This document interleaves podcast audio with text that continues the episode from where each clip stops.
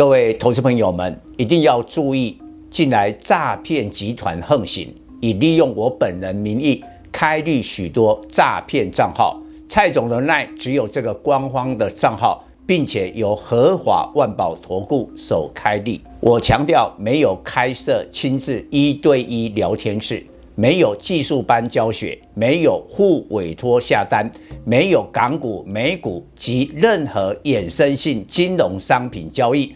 近年来也没有出书准备。只要看到任何利用蔡总肖像开立的粉丝团，要求做出上述的行为，就是诈骗集团。粉丝们看到一定要帮我们检举，共同抵制。感谢大家。各位粉丝朋友，大家好，我是蔡明章，现在是礼拜二盘后的分析。因为礼拜六是九合一选举的投票，那昨天礼拜一的专题我特别讲到了，这个礼拜照道理是比较国际股市平淡的一周，倾向于整理。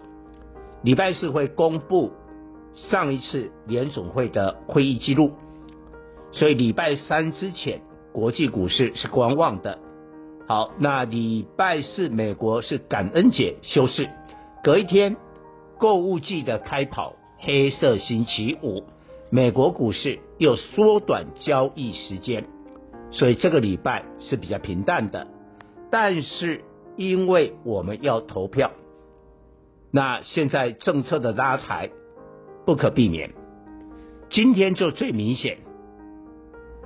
国际股市包括昨天美国股市的整理，包括今天像南韩、香港的亚洲股市也收黑，但台股一枝独秀，上涨九十二点，而且今天开盘是开低，一度还跌了五十点，但收在一四五十二，重返一万四千五百点，靠的是谁？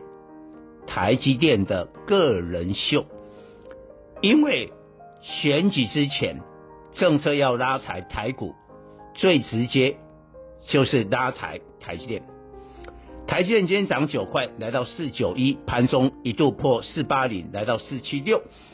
那明天礼拜三将会挑战本波反弹的一个高点四百九十四。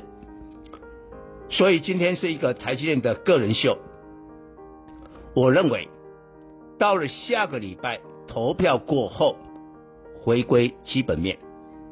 毕竟整个半导体现在是下行的周期，当然这一波半导体是表现亮眼，跌升反弹，很多的个股从最低点上来反弹三十趴，甚至也有人涨到了五十趴。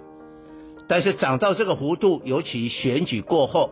回归产业的基本面，所以我不建议呢，选举投票之前再来追高反弹幅度已大的半导体。那今天从三大法人的进出也可以看出政策拉抬的迹象，因为本土的法人、投信跟自营商今天都是呈现卖超，并没有去追这个盘。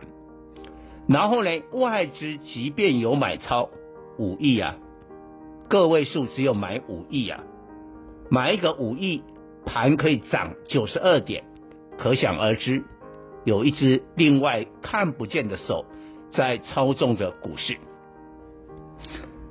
但是今天台积电的个人秀之后，因为礼拜四就要公布了联总会的会议记录，所以我觉得明天礼拜三。再有高点，还是要记住不要乱追，做适当的一个减码跟调节。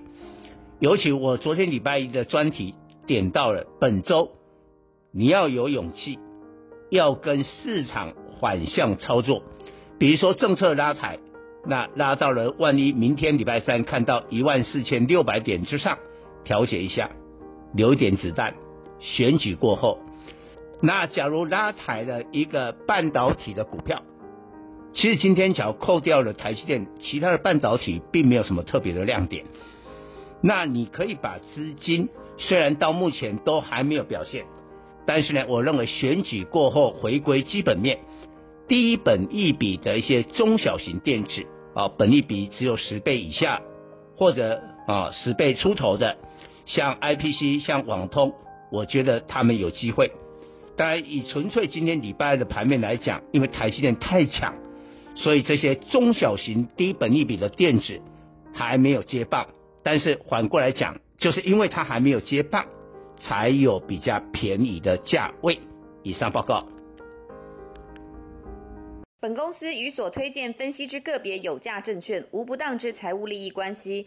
本节目资料仅供参考，投资人应独立判断、审慎评估并自负投资风险。